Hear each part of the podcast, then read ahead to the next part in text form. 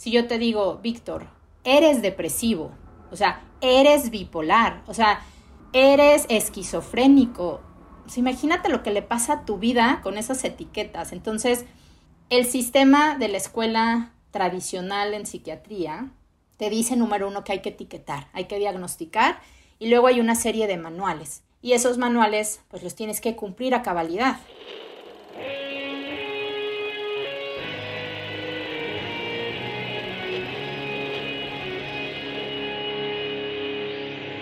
Bienvenidos a Volver al Futuro Podcast donde platicamos con las mentes que nos impulsan a crear el nuevo paradigma de salud y bienestar, conducido por Víctor Sadia. Muy buenos días, muy buenas tardes, muy buenas noches. Hoy nos acompaña la doctora Carmen Amezcua.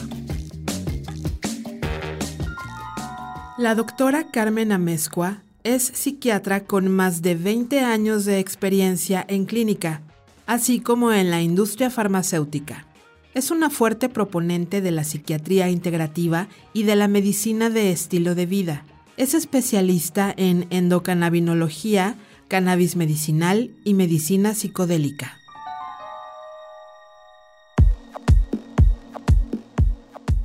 Carmen, gracias por estar aquí. No, Víctor, ¿de qué? Gracias a ti. Un placer. A ver, este, el cerebro. ¿Qué onda con el cerebro? Esta cosa tan compleja, intricada, profunda, eh, incomprendida, eh, magnífica. ¿Qué, es el cerebro y qué, significa estudiar el cerebro? Pues mire, el cerebro es efectivamente el órgano más incomprendido de la ciencia. Eh, sin embargo, es el que lleva todas las funciones de pensamiento, emoción y conducta, las funciones vegetativas, la respiración, lo cardiovascular, lo hormonal, lo inmunológico. O sea, yo te diría que es el director de la orquesta del cuerpo.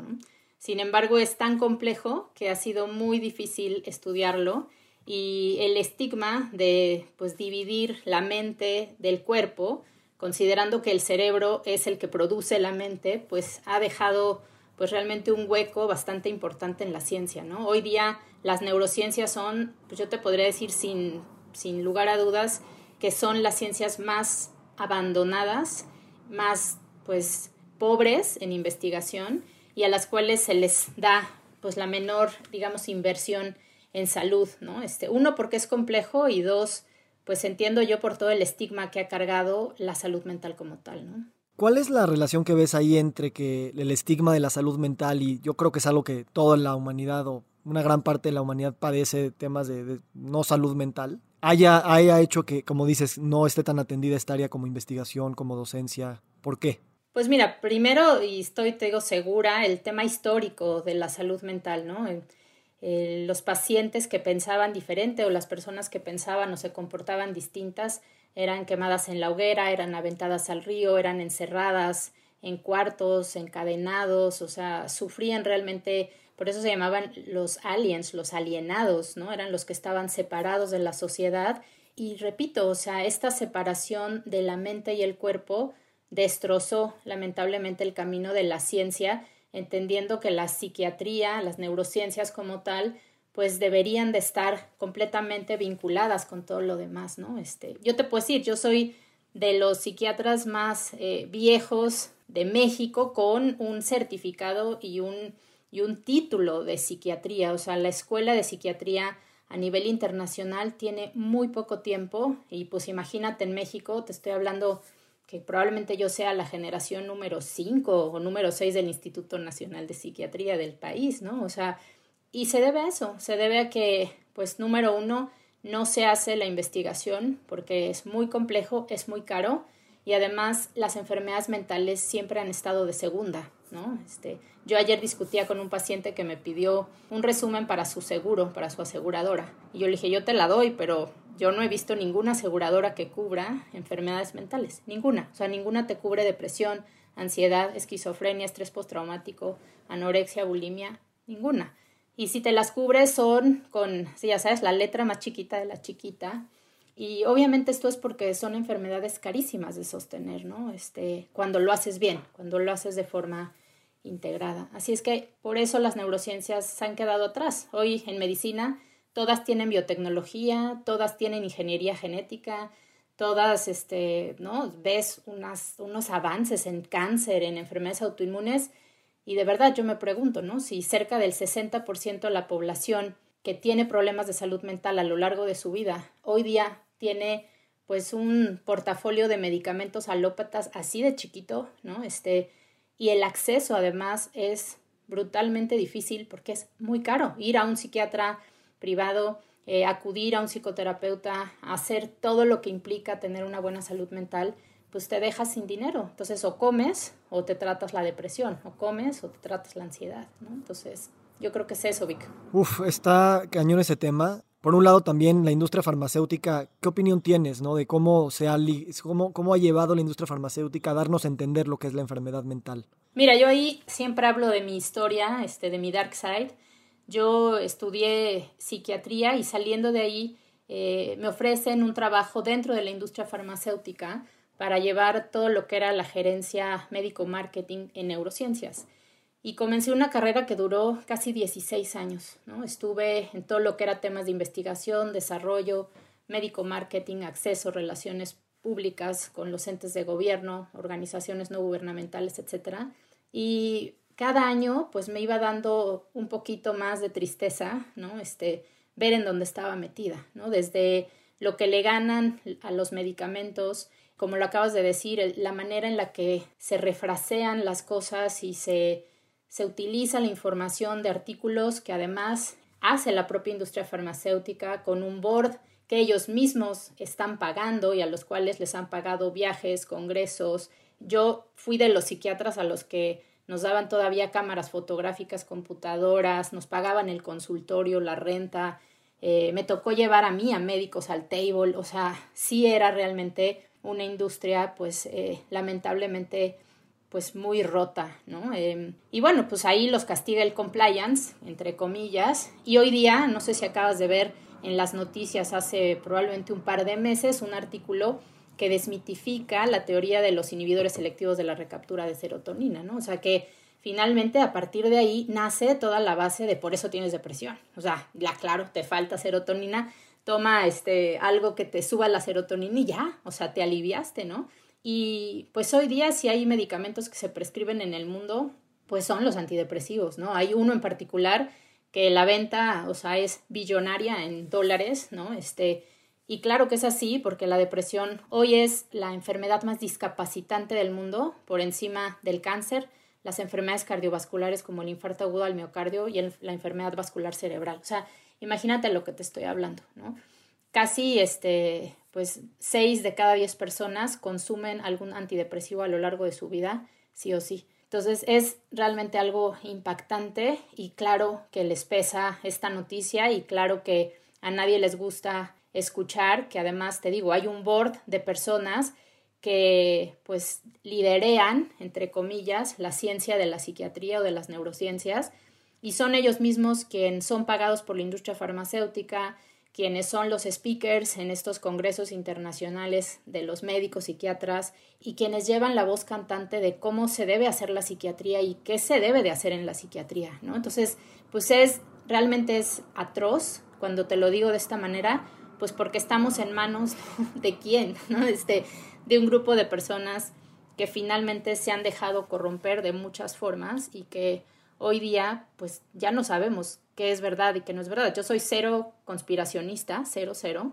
Eh, soy una mujer de ciencia, pero sí te puedo decir que si yo, Carmen Amezcua, quiero hacer un artículo, vamos a decir, sobre psicodelia en la salud mental, y yo no soy nadie, yo no tengo un amigo dentro del comité científico, eh, es un artículo anecdótico, nadie me va a publicar. O sea, pueden pasar años y se puede quedar en la bandeja de revisión de los editores y jamás se va a escuchar. Pero si yo soy cuata del editor y me llevo con don, ya sabes, o sea, pues sí se va a publicar. Entonces es muy frustrante también que pues las neurociencias estén también en ese tipo de business, ¿no? En ese tipo de negocio que repito, para muchas cosas también te lo tengo que decir, pues por supuesto que han salvado vidas, porque los antipsicóticos para el tema de esquizofrenia, trastorno bipolar, pues por supuesto que le han cambiado la vida a muchas personas, ¿no?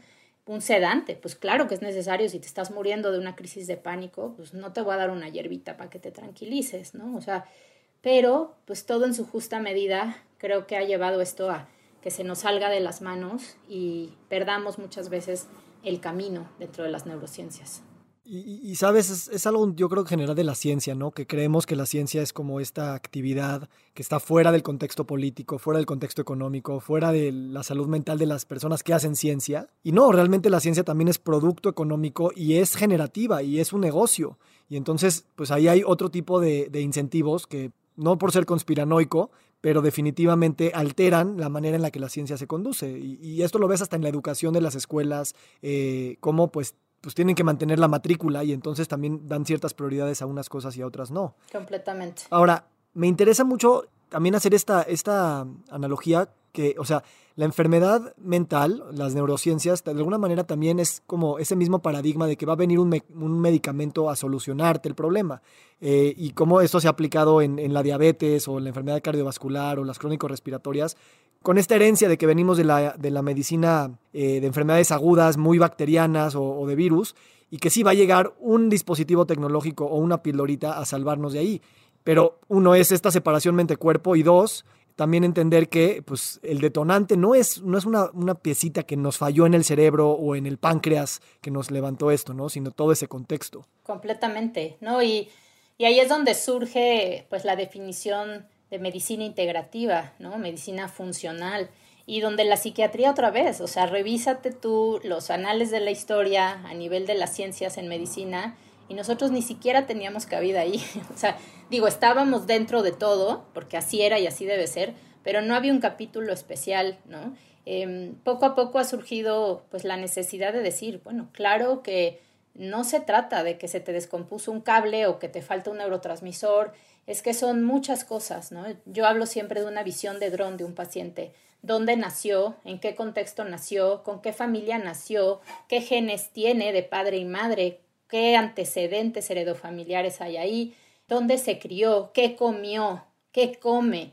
¿Con quién se relaciona? ¿Quiénes son sus amigos? Eh, ¿A qué se dedica? ¿Su trabajo es estresante? ¿No es estresante?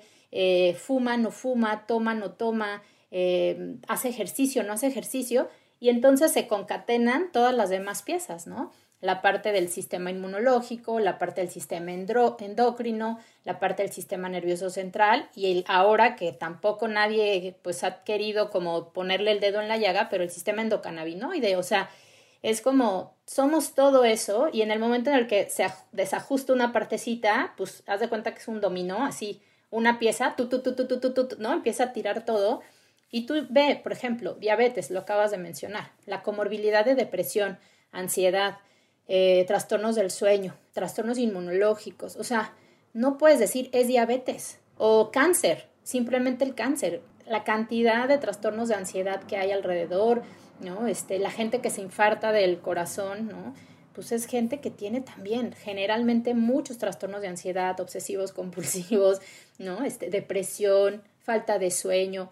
O sea, es como, no puedes quitar las piezas, ¿no? ¿Cómo fue para ti eh, en tu proceso? Me imagino entraste a una escuela convencional de medicina y psiquiatría. Y estas ideas definitivamente no creo que las hayas aprendido en el instituto, de la, de la multicausalidad de las enfermedades y la multidimensionalidad de las mismas. ¿Cómo fue para ti como estudiante y después como clínica el abrir esta perspectiva y de alguna manera salir del closet y decirlo, y decirlo abiertamente, no para negar lo que existe, sino para ampliarlo? Pues mira, primero yo siempre comparto que yo soy paciente, ¿no? Yo he sido una persona desde muy chica con un problema de inatención, hiperactividad, soy una persona muy curiosa, intelectual. Si no hubiera sido por el deporte, yo hubiera acabado de junkie en la calle, lo digo mil veces, este, eh, con muchos problemas de ansiedad, ¿no? Eh, muy, muy fuertes, de crisis de pánico, cuando yo me embarazo, y siempre les cuento esta anécdota a mis pacientes, ¿no? Yo estando embarazada, en el segundo piso del periférico me da una crisis de pánico y con mi panzota me paro, dejo la camioneta ahí con las llaves, me bajo del coche caminando esperando que alguien me ayude porque yo estaba sintiendo que me moría. Con mi panza y todo, caminé yo no sé cuánto hasta que me puse abajo de un puente y ahí alguien me rescató, ¿no? Y pues yo estaba a punto de, de, tener a mi bebé, ¿no? O sea, y y así como eso, pues de repente, eh, pues me llevaba como esta psiquiatría de tienes que tomar medicamento.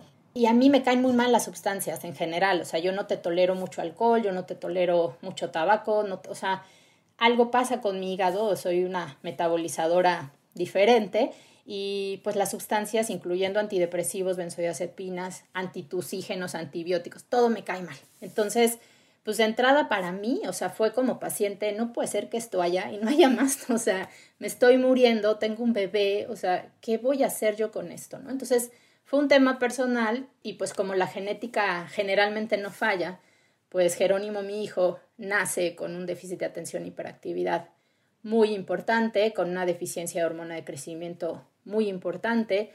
Y pues igual, o sea, me topé con una psiquiatría, él tenía dos años, dos años y medio, eh, colegas, amigos, paidopsiquiatras de tienes que medicarlo, tienes que medicarlo.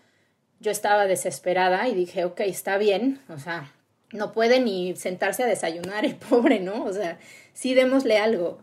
Y pues bueno, le damos un estimulante eh, y con el estimulante él desarrolla un trastorno obsesivo compulsivo. Tenía dos añitos y medio, se lavaba muchísimo las manos, sufría mucho, o sea, su pensamiento era muy, muy obsesivo y yo dije, basta, o sea, yo no le puedo hacer esto a mi hijo ni a mis pacientes. O sea, ahí fue como un tema moral y un tema ético de, es que esto mismo le estoy haciendo a los míos que me van a ver al consultorio, que confían en mí, o sea, no puedo yo ser eso, ¿me entiendes? Y y bueno, me acordé, además fue como un, como si me hubieran caído así varios veintes que a veces sucede en la vida, que eso es como en un solo instante.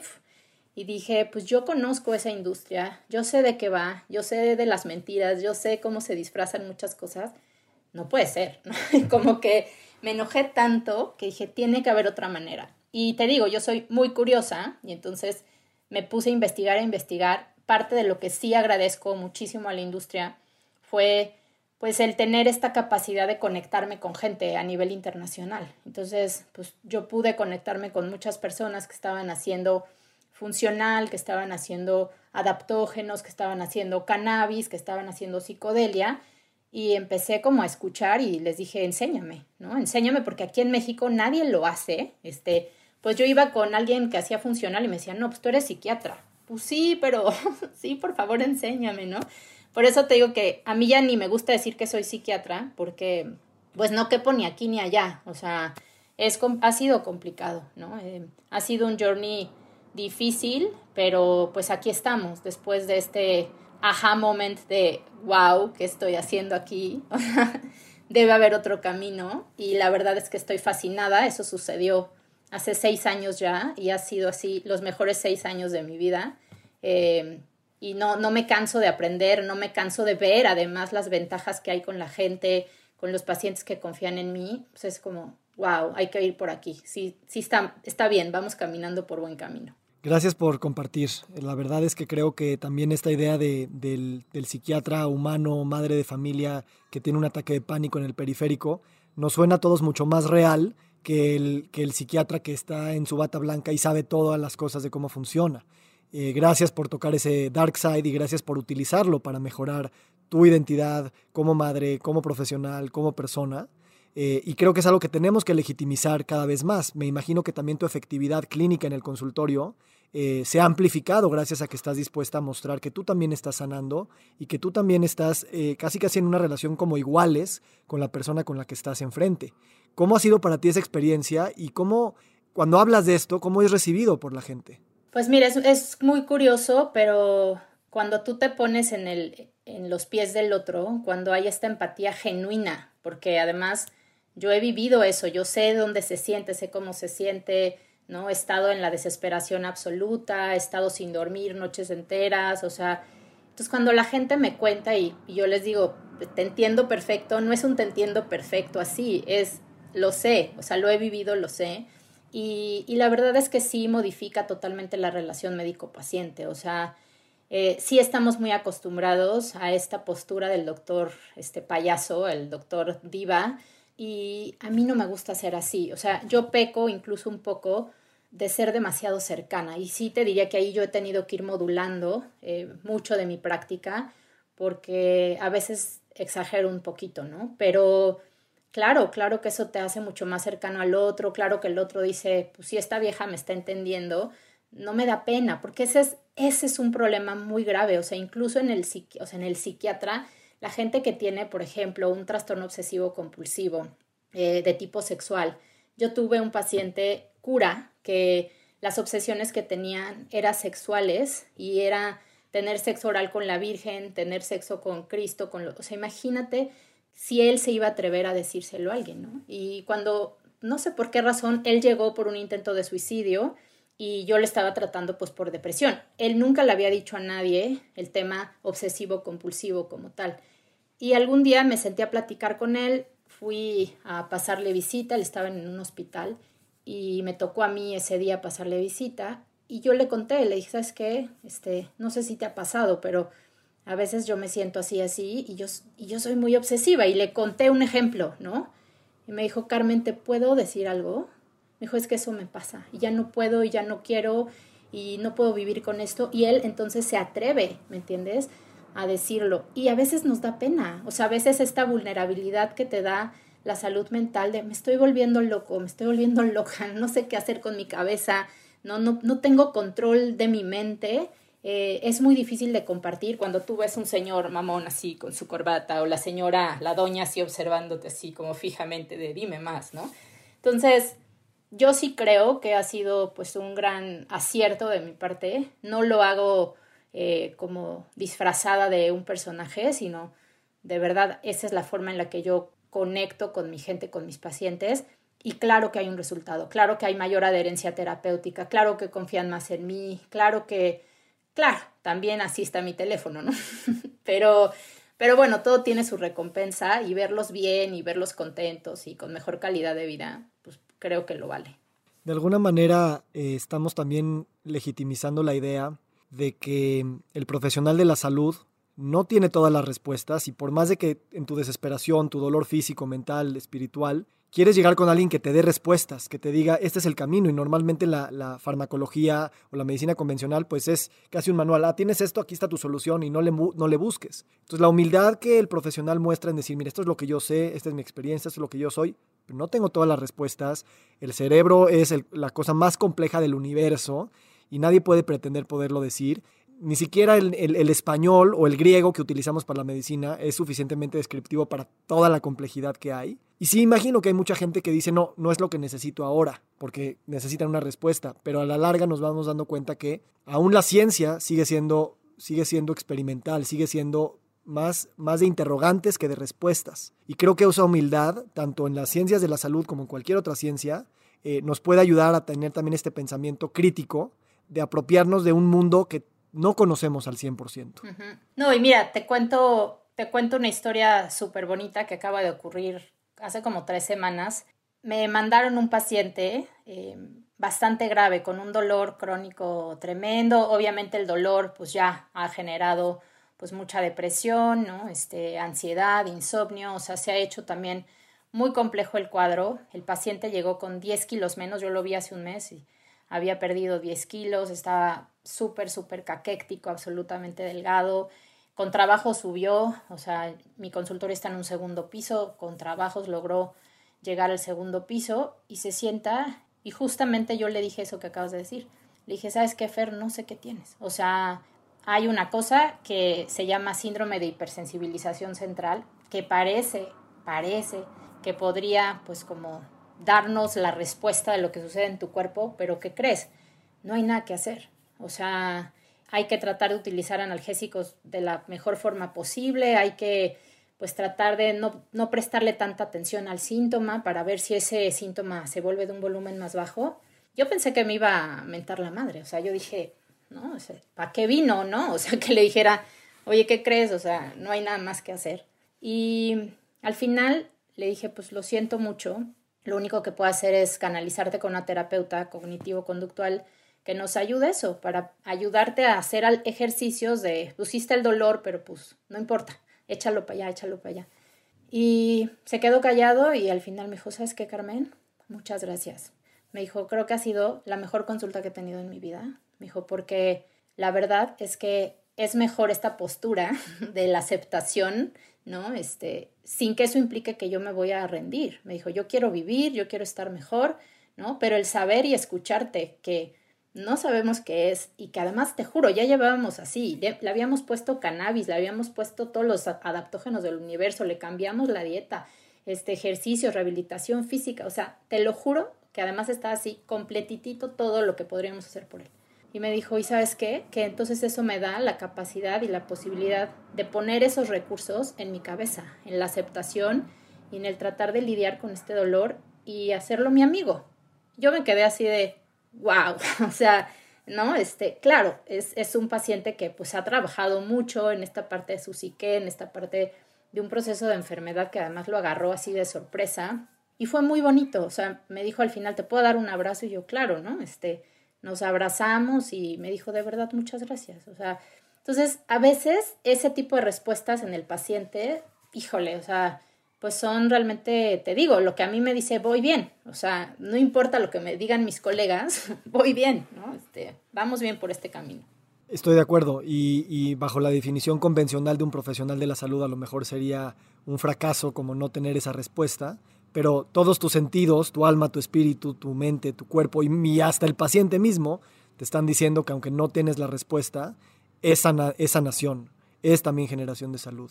Y eso siento que es una nueva definición que tenemos también que seguir legitimizando para precisamente desestigmatizarnos y sobre todo eh, vernos como exploradores, ¿no? Porque a veces el enfermo es esa persona que pierde la curiosidad, que pierde la idea de que puede seguir aprendiendo y descubriendo y a lo mejor esa sería la definición de enfermedad. Porque tal vez cuando sigues buscando, sigues queriendo, sigues aprendiendo desde este lado de no sé, pero vamos, vamos caminando, pues estás más en el camino de buscar, de la salud, que es más un camino que un destino, que ya se me cerró el mundo. No, y además, o sea, los, ¿qué hace el sistema de salud occidental o en el que estamos metidos nosotros, o la mayoría de nosotros? Te resuelve, te resuelve y no te da chance tampoco, uno, de hacerte responsable de lo que tú traes, de lo que tú eres y de lo que tú estás haciendo en la vida.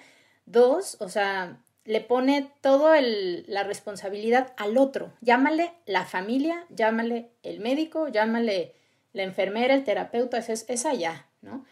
Este tipo de, de medicina en donde estoy metida ahora es completamente lo contrario. Es, yo estoy aquí, pero el que tiene esta enfermedad que se llama artritis reumatoide y depresión y trastorno obsesivo compulsivo y ta, ta, ta, ta, ta, eres tú. Y entonces, ¿tú qué vas a hacer? O sea, la responsabilidad de cambiar tu dieta, cambiar tus hábitos. Sí, pues hay que tomar varios suplementos, a lo mejor algunos meses, a lo mejor habrá cosas que no te gusta hacer, te tienes que parar, tienes que ganar masa muscular, tienes que cambiar estas relaciones porque no te están ayudando, tienes que dejarte de drogar, tienes que dejar de consumir pues, tanta chatarra, o sea, esa es tu responsabilidad. Y e, este cambio de chip en la mayor parte de los pacientes es, yo te diría, lo más complejo que hay para que se queden en mi consulta. Y se los digo, ¿eh? O sea, aquí no vienes a que yo te resuelva. ¿no? Aquí yo te puedo ayudar, pues porque tengo ciertos conocimientos que te pueden ir guiando para que tú te sientas mejor. Pero de mi consultorio, la mayoría no sale con recetas así, ¿no? Gigantescas, ¿no? La verdad es que a veces es un shock como, espérate, pero entonces, ¿tú qué vas a hacer? No, pues, yo ya te dije todo lo que tú vas a hacer. Y es, es un error gravísimo de, de este tipo de salud, porque ese es el problema de la falta de prevención o de programas preventivos que han hecho que estemos tan fregados como estamos hoy día. Tú hablas mucho del suicidio y creo que también es súper pertinente, ¿no? El, cómo, percibimos lo que es el suicidio de alguna manera también es una idea que nos confronta tanto que no le hemos puesto la suficiente atención. Creo que hay un suicida en todos nosotros, creo que es una condición humana y el ver estas estadísticas, de alguna manera, es como una negación de vamos a, vamos a, negar, literal, a, ponerlo fuera de vista, sobre todo porque nos, nos, nos, confronta mucho, es como la muerte en general, ¿no? ¿Cómo legitimizar otra vez esta palabra? La idea de que hay un suicida, eh, un suicida en todos nosotros y que es, una, es parte de nuestra condición humana y no de los enfermitos o los que les fue demasiado mal y no tuvieron la suerte de, de que alguien nos ayudara, ¿no? Mira, yo, yo de broma siempre digo, ¿no? Pues si para morir nacimos. o sea, estamos aquí para eso. O sea, al final el ciclo de vida te lleva a nacer, vivir y morir. Y sí, creo que todos somos susceptibles a tener esta idea de desaparecer, de no estar, de no existir más, ¿no? Eh, y hablar de suicidio, pues creo que sí es hoy día, además, súper pertinente. Estamos hablando de que desde el marzo del 2020 cuando nos llega desde China el famoso COVID-19 ¿no? Em, se ha incrementado casi 25% la tasa de suicidio a nivel nacional. Y te hablo de aquellos que fueron reportados como suicidios. Acuérdate, y seguramente si has vivido algún caso cercano, pues todos con una mochada, pues nos, el CEMEFO nos evita montones de cosas, nuestros familiares eh, se evitan el dolor de incluso ser acusados, ser investigados, y pues entonces cerca del 20 al 30% de estos casos pues ni siquiera se están reportando. Hablar de suicidio, como lo dices, no es hablar siempre de una condición que viene detrás de una enfermedad. Un buen porcentaje de los pacientes que se suicidan lo hacen de forma impulsiva, sin haber planeado y sin haber tenido en la cabeza, en mente, la idea suicida como tal. Y esto hablo de un muy buen porcentaje de los pacientes. Claro, hay condiciones como la depresión o los trastornos de ansiedad, ¿no? Donde hay una rumiación de la idea de muerte y donde pues ahí sí el tema de pues vamos a intentar prevenir, porque yo también estoy muy segura y, lo digo sin pena, que aquel que deja de querer vivir, aquel que eh, se le esfuma la llamita de la existencia, se va a matar. Tú quieras o no quieras, ¿no? Yo estuve en el instituto y estando dentro del instituto nos tocó ver casos adentro hospitalizados que agarraban sus calcetines y en el baño, en las tuberías se colgaban, que, o sea, de repente decíamos, ¿cómo le hizo, no? O sea, quitó el plafón y de ahí encontró un tubo, empezó a ver que sí jalaba y comenzó a armar, robarse calcetines de los demás y de repente pusiera una liana y un día lo encontramos ahí colgado. O sea, eh, no hay posibilidad alguna de volverle la llama de la vida a alguien que ya la perdió. Y yo creo que eso también es muy respetable. ¿no? El, otro día hablaba con una amiga que también es, es bruja y es médica, eh, chamana y doctora. Y, y, justo yo le decía que estaba ya muy cansada porque de, verdad, Víctor, esto ha sido para mí algo pues que yo no estaba como preparada para vivir, ¿no? Cada dos semanas, oye, fíjate que se suicidó tal, fíjate que se aventó del edificio tal, fíjate que se ahorcó tal, o de mis pacientes, porque a mí me ha tocado ir a hacerles el paro a la familia de Carmen, haznos un certificado porfa de infarto, sabiendo que se intoxicaron o sabiendo que se aventaron ¿no? al vacío. Y en la vida yo me imaginé haciendo esto tantas veces tan seguidas. O sea, llevo más de 20 años de ser psiquiatra y en estos últimos dos años ha sido así como, wow, detengan esto. Pero también creo que las personas tienen el derecho de decidir qué hacer con su existencia. Y ojalá que pues hubiera también una clase como de soltar y de decir, ¿no? Pues en la vida no tienes que estar aquí porque sí, hoy en nuestro país no hay una eutanasia ¿no? Este, para la salud mental. Fíjate cómo si hay para las enfermedades terminales a nivel internacional, hoy día en México se está pugnando para que esto sea posible, pero tienes que cumplir con por lo menos ocho criterios de que sí te estás muriendo, que no hay nada que hacer, o sea, no hay esta posibilidad de yo ya no quiero vivir, no. Y hay enfermedades mentales tan graves, Vic, tan dolorosas, tan absolutamente desgastantes, que valdría la pena, ¿no? Repensar si podemos hacer algo como sociedad para minorar ese dolor y ayudarles realmente a bien morir a esos pacientes, ¿no? Gracias por compartir, Carmen. Hablando de psiquiatría integrativa y de esta eh, unión, más que unión, es una como si fuera lo mismo, ¿no? Mente, cuerpo, espíritu, cerebro.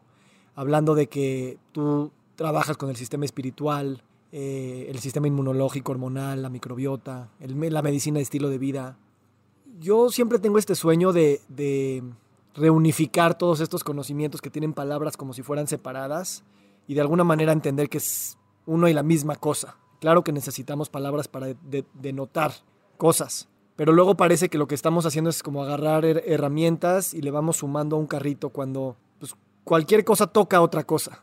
Vamos a hablar en términos de los profesionales de la salud que quieren vivir esto de una manera integral como profesionales y que de esa manera sea más fácil transmitir esa integración a los pacientes. ¿Cómo lo vives tú y cómo te has dado cuenta que si bien puedes tener nombres científicos para nombrar cada cosa o lo que sea, eh, te das cuenta que pues, es lo mismo? No sé si me expliqué en la pregunta. Sí, Yo creo que primero eh, te tienes que preparar para que te vean como bicho raro, para que te vean como un outsider. Este, en mi caso, yo, yo te lo digo, el, gremio de la psiquiatría, hoy día yo estaba en el instituto, ¿no? Donde, pues además, mi tutor durante la carrera fue Juan Ramón de la Fuente. Este, pues sí, sí se me quedan viendo, o sea, sí dicen, ¿qué le pasa a esta? ¿No? Claro, se está drogando muchísimo, ¿no? O sea, esa es su explicación siempre, ¿no? Este, es ultra. Sí, ya se fumó. Ya se fumó. Esta Carmen siempre ha sido ultra hippie, ¿no? Cosa que tampoco es cierta, pero este, yo te diría que este camino de formarte como profesional de la salud integrativo, que observa y que identifica que hay ciertos patrones de calidad de vida y de bienestar que tienes que incluir con tus pacientes, sí es una tarea ardua, primero porque es mucho conocimiento, o sea, un médico funcional integrativo necesita saber todo lo que acabas de decir, o sea, por ejemplo, espiritualidad no es lo mismo, y tengo muchos pacientes de la comunidad judía, pues no es lo mismo entender, ¿no? Muchos de sus ritos, mucho de eh, que si Shabbat y que si se fueron este, a Israel y que si, tienes que entender la religión, tienes que entender qué sucede, tienes que entender la historia de la comunidad judía en tu país, entender qué es lo que sucede en esas entrañas de estas eh, pues comunidades y estas familias judías en México. Y si te toca un paciente árabe, lo mismo. Y si te toca un paciente hinduista, lo mismo. Y si te toca un Hare Krishna, lo mismo. Y si te toca un católico cristiano, same. Entonces, pues ponte a estudiar todas las religiones, ¿no? O sea, no está fácil, ¿no? Después viene el segundo que es la mente, las creencias, los prejuicios, los mitos, y tienes que estar abierto. O sea, a mí me llegan pacientes a, pues yo, el poliamor y entonces los unicornios. Y, entonces, si tú no estás en el trending topic de lo que implica hoy la sociedad y la gente, pues se te va. O sea, puedes incluso pues tú empezar a juzgar y empezar a partir de tu juicio personal y de tus mitos y de tus creencias, pues comenzar a tratar al paciente distinto. Yo veo pacientes transgénero, por ejemplo, en el consultorio, que en lo particular, para mí, pues ha sido difícil acompañarlos en esta transición. Yo crecí en una familia católica de así, de escuela de monjas, o sea, imagínate, pues de repente me llega una paciente mujer y lo voy acompañando durante su transición para que sea hombre, ¿no? Y el proceso quirúrgico y, o sea, créeme que si tú no te sales de ahí y comienzas a quitarle el juicio a tu cabeza, no puedes acompañar a esos pacientes, o sea, ¿no? Después viene el cuerpo, entonces imagínate, pues que tienes que aprender inmunología, que tienes que aprender lo último de la microbiota, que tienes que saber nutrición, que tienes que entender endocrinología del así, del derecho al revés, que además pues neurociencias, que no es nada fácil, farmacología, este, ¿no? O sea, es como, te lo juro, parte de mi vida es leer. O sea, el otro día fue un paciente famosísimo al consultorio, eh, famosísimo, famosísimo, ¿no? Y entonces me, se sienta y me dice, no, pues soy tal persona. Y yo, ah, ok, ¿no? Pues yo haciendo su expediente. y me dice, ¿no me conoces? Y yo, pues no. perdón, este... Estoy leyendo libros. Eh, sí, este, no veo tele, ¿no? No veo deportes, este... Y bueno, pues finalmente, este, pues sí, mi vida, la mayor parte del tiempo es estar actualizando mi cabeza, poniéndole más información para poder justo eso, integrar, ¿no? Estilo de vida. O sea, ¿cómo le puedo yo decir a mis pacientes, porfa, medita si yo no sé meditar? Oye, hay que hacer yoga. Pues si mi cuerpo está de este tamaño y no tengo flexibilidad y o sea, ¿de qué manera? O sea, el ser también un modelo es muy difícil. O sea, yo no soy perfecta, yo, ¿no? Tengo muchísimos errores, pero yo no puedo tener la calidad moral de sentarme frente a un paciente y decirte, oye, güey, esté responsable, no manches, ven nada más cómo estás fumando, cómo estás tragando, que ven nada más los amigos que tienes, o sea, esa novia tóxica, espantosa, cuando yo estoy teniendo lo mismo. Entonces, es un constante trabajo personal, ¿no? Ético, moral, científico, espiritual, en el que tengo que estar todos los días. Entonces, yo entiendo por qué habemos así en el mundo, ¿no? Este, no me jacto de ser una genia, pero la verdad es que es mucho trabajo. O sea, Jerónimo, mi hijo, me dice, mamá, ¿por qué no, por qué no este, elegiste ser campesina? O, o sea, a él se le hace como que lo que yo hago demasiado complicado, ¿no? O sea, y, y, pues siempre como que se me queda viendo con cara de veras, o sea, no te pudiste elegir algo más difícil, ¿no? Y pues sí, o sea, hoy estoy aquí, la verdad es que, pues si yo me comparo como psiquiatra anteriormente, pues mi bagaje de información era esto, o sea, esto. Y entonces estaba papita, te lo digo papita, o sea, llegaba un paciente de depresión, a huevo era esto, ¿qué dice el DSM? ¿Ok? ¿Qué dice la guía de tratamiento? Tengo seis antidepresivos, tantas benzodiazepinas, ya fregué. Ahí va la, es más, si además venía la industria farmacéutica y tal medicamento me pagaba el congreso fulanito, oh, pues ya, o sea, es más, así mira, o sea, así van las recetas. Entonces imagínate, pues hay una diferencia abismal de lo que soy hoy como profesional a lo que era, ¿no? Y pues yo invito a todo aquel que le quiera entrar a esto, pues que lo piense bien, o sea, es, es mucho compromiso, es mucho estudio y repito, es mucho trabajo personal, no te puedes descuidar. Yo, yo, yo, creo que está bien que lo digas para cualquier profesional de la salud. Me imaginaría que aunque seas campesina o lo que sea, tendrías el mismo approach, porque a final de cuentas todos los caminos llevan a, Roma y más si eres una persona curiosa. Y, justo es eso, es como llegamos a, ya tenemos el título, o ya somos padres, o ya somos profesionales, o ya nos dieron cierto puesto, ¿por qué nos estacionaríamos? ¿Por qué diríamos ya, ya, ya llegué a conocer todo lo que se tiene que conocer? Y creo que eso refrenda la, responsabilidad y compromiso de ser cualquier identidad en el mundo de los adultos, a cualquier edad, en cualquier lugar del mundo. Este, y creo que de alguna manera sí tenemos esta idea de que puedes llegar y ya estar completo, cuando realmente pues, mientras más sabes, menos sabes, ¿no? Entonces, qué bueno que lo dices, porque, porque lo practicas y lo haces con muchísima humildad y no con miran cuánto sé al contrario, y creo que eso nos, nos, inspira a todos. Ahora, vamos a ponernos prácticos. Imagínate que hoy te nombramos este, directora del programa académico de psiquiatría del Instituto Nacional de Psiquiatría para cambiar el programa educativo para, para estos estudiantes. ¿Cómo te lo imaginarías dentro de este instituto, pero metiendo un poquito más de todas estas vivencias, experiencias y conocimientos que has adquirido en el camino? Híjole, espero que no me escuchen mis ex maestros y mis ex amigos. este, la verdad es que a ese programa, que es un programa de cuatro años, para quien no conoce, los que, porque muchos me dicen, no, es como el psicólogo, ¿no? O sea, no, no menosprecio y agradezco infinitamente tener a mis colegas. Hoy tengo un equipo maravilloso de psicólogos que amo, pero para ser psiquiatra son seis años de medicina, cuatro de psiquiatría. Yo me aventé un año de psiquiatría del adolescente y me fui a Estados Unidos a hacer una cosa que se llama salud mental comunitaria. Y se puede uno seguir ahí estudiando y estudiando, ¿no? Al programa le falta muchísimo. Yo te puedo asegurar que ninguno de mis colegas, ninguno, tiene el conocimiento integral de lo que acabamos de mencionar. O sea, el paciente es un ente eh, neurobiológico que tiene una alteración en el cerebro, eh, generalmente eléctrica o química, que debe de ser diagnosticado, etiquetado con ese diagnóstico, que eso también es un grave problema de la psiquiatría actual. O sea, si yo te digo, Víctor, eres, eres depresivo, o sea, eres bipolar, o sea, eres esquizofrénico. imagínate lo que le pasa a tu vida con esas etiquetas. Entonces, el sistema de la escuela tradicional en psiquiatría te dice, número uno, que hay que etiquetar, hay que diagnosticar, y luego hay una serie de manuales y esos manuales pues los tienes que cumplir a cabalidad, ¿no? Este, no se habla de nutrición, no se habla de la concatenación del sistema inmune y las enfermedades mentales, no se habla de lo endocrinológico, aunque hay una clínica de género en el instituto, ¿no? Este, y que yo admiro a las expertas que están ahí, que sí saben, porque ellas sí saben de las hormonas y tal, pero todo está separado otra vez, ¿no? O sea, Sí hay la clínica de adicciones, pero esta parte. Sí hay la clínica de trastornos alimenticios, pero esta parte.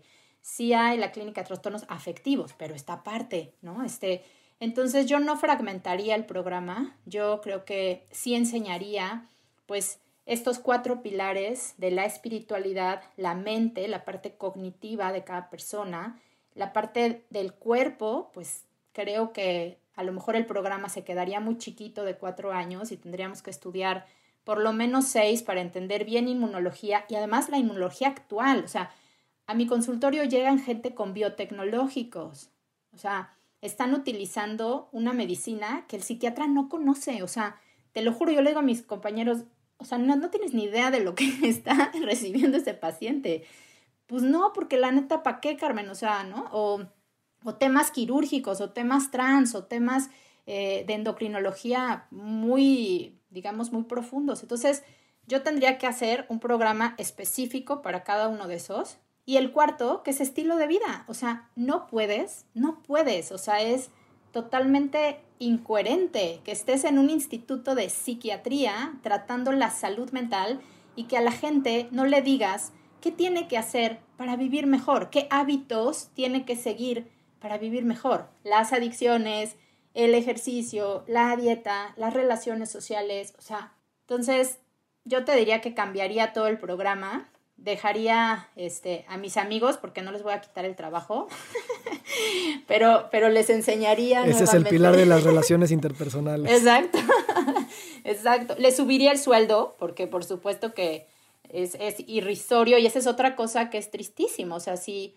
si tú me, me, preguntas, ¿no? Este, Carmen, ¿y tú por qué no estás ahí dentro? Pues cambia las cosas, güey, métete ahí al sistema, ¿no?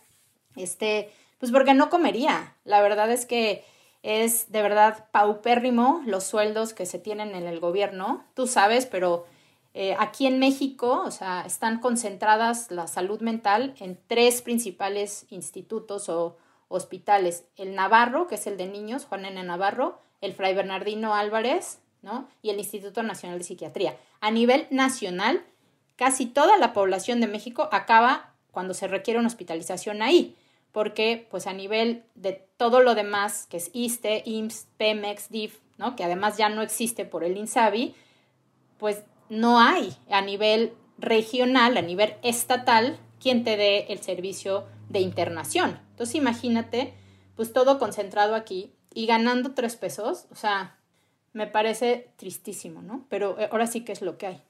Gracias. Y, creo que siempre es bueno estar contextualizando la ciencia, y ya lo hicimos hoy, el abordaje integral de cualquier científico o profesional de la salud, pero también el contexto social, político y económico en el que vivimos, eh, para no dar esta noción de que, ay, pues la solución estaría fácil o, o nada más muévele una tuerca aquí también en el sistema, ¿no? Entonces, Así como para las personas, todo tiene muchísimos trasfondos, para la colectividad también. Y empezamos hablando de los incentivos de la industria farmacéutica y metiendo el contexto económico dentro de por qué pensamos como pensamos, somos como somos y hacemos como hacemos. Este es uno de los objetivos de este podcast y es, es a veces frustrante porque como tú le dices a tus pacientes, yo lo digo aquí, no hay la respuesta, no lo sabemos. El chiste es que sigamos hablando de estas maneras, aunque se nos complique la, conversación, aunque tengamos que invitar expertos de 100 áreas y encontrar el idioma que, nos podamos entender. Pero si queremos cambiar los paradigmas, definitivamente necesitamos eh, conversaciones de este estilo abiertas y con muchas voces al mismo tiempo. ¿no? Siento que esto, y estaría padre ir cerrando con esto, ¿no? que es los, los escenarios de tiempo que nos ponemos, ¿no? porque a veces también el cortoplacismo, tanto político y social como mismo de la rutina diaria con las prisas con las que vivimos, vivimos tan apretados en el presente, en la, en la urgencia del presente, que claro que esas conversaciones suenan interesantes, pero pues no hay tiempo. Y si partimos desde ahí, creo que nada más se repite el mismo círculo. No que no avancemos, pero de alguna manera podríamos, yo creo, avanzar mejor si al menos decimos, bueno, es un plan a 20 años o a 30, ¿no? No, y, y la verdad es que al mundo le urge este cambio, le urgen estos diálogos. Yo me siento absolutamente este, bendecida y de verdad es un honor que, que me invites y que esto se pueda escuchar y si lo escuchan 10 con 10 y si lo escuchan 20 con 20, o sea, pero que esos 10 o esos 20 se queden, ¿no? Con, con algo que les permita mover el mundo de una forma distinta, ¿no? O sea, yo la verdad es que pienso en mi hijo, Jerónimo tiene 10 años, ¿no? Y digo, ¿qué le va a tocar a ese pobre? o sea, sí, sí es algo que como mamá, pues me, me mueve a hacer todavía más cosas, ¿no? Yo no soy activista, este, te digo, yo soy absolutamente fóbica social, o sea, yo he tenido oportunidad de estar en tele, de estar en radio, eh, tuve un programa de televisión, de radio cuando estaba chica, y pues mientras no se me vea la cara está perfecto, como que hay larmo, ¿no? Pero me cuesta mucho trabajo como lo mediático, como que se escuche mi nombre, no, no es algo que a mí me guste, ¿no? Y pero la verdad es que eh, me he dado cuenta que en este mundo, si no apareces, si no hablas, si no te expones, y tristemente, ¿no? Hablando de las redes sociales, que es hoy lo que mueve la comunicación en nuestro tiempo, si no estás ahí no existes, ¿no? Y a mí sí me gusta existir, a mí sí me gusta que escuchen mi voz, a mí sí me gusta hacer cambios en el mundo, a mí sí me gustaría pues sembrar una semilla que mi hijo pudiera como ver así, aunque sea el, la plántula, ¿no? O sea, pero sí me gustaría y creo que estos foros y estas, pues estos espacios que ustedes están construyendo son maravillosos, ¿no? Y, finalmente también son, son ustedes, es esa generación de gente muy joven. Yo estoy ya este mes, en unos días, cumpliendo 47 años. Tú hablabas de 20 años, 30 años.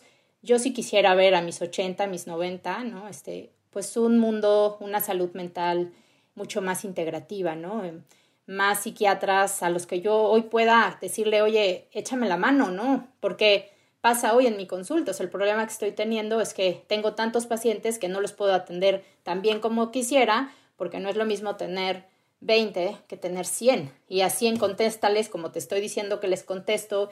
Y es impresionante cómo está mi cerebro. O sea, mis expedientes son muy chiquitos, muy cortos, toda la información de años. Tengo pacientes que tengo 23 años con ellos. O sea, tú sabes que me puedo saber absolutamente todo, todo de ese paciente, ¿no? Este, el nombre de su mamá, cuándo acabó la escuela, mm, cuáles fueron sus peores crisis, cuándo se casó, cómo se llaman sus hijos, o sea, me lo sé, tengo, el otro día estaba revisando mi agenda desde que egresé de psiquiatra, pues son como unos 900 pacientes que han pasado por mi consultorio, o sea, y me sé las historias, ¿no? Entonces, a mí me gustaría que hubiera más personas que tuvieran este mindset, que tuvieran esta capacidad de ver la medicina así, de ver una medicina completa, no separada, no desmembrada, no peleada, donde pues además pudiéramos ofrecer realmente algo que cambiara el, el, destino, que ayudara a las familias y no solo al personaje que está sufriendo y pues si lo podemos hacer a través de esto, a través de platicar como lo hemos hecho tú y yo en esta pues charla tan amena, no, pues las veces que quieras invítame y feliz de hacerlo. Carmen, gracias, lo dices hermoso, eh, no te gustan las cámaras, pero yo creo que eh, justo porque no te gustan eres buena, porque nace desde esa humildad y de esas ganas de no llamar la atención. Y me encanta que dices, porque que dices yo también quiero existir. Y si las redes sociales es una forma de existir, eh, se me hace no solamente eh, importante por tu salud mental, sino por la de la sociedad, porque estás poniendo allá afuera cosas que todos necesitamos escuchar y que justo porque no las queremos compartir es porque se necesitan decir. Entonces, gracias por hacerlo. A mí me tranquiliza saber que en el mundo de la psiquiatría hay al menos una doctora, eh, hay varias, pero en particular tú hoy me, dejas con mucha esperanza y con muchas ganas de seguir co-creando, porque si bien hay mucho trabajo por hacer, también es un trabajo hermoso, digno y, divertido a, a ratos también. Y será un privilegio compartir contigo. Muchas gracias, Vic. Muchas, muchas gracias por el espacio. Que tengas feliz día. Igualmente, un besote.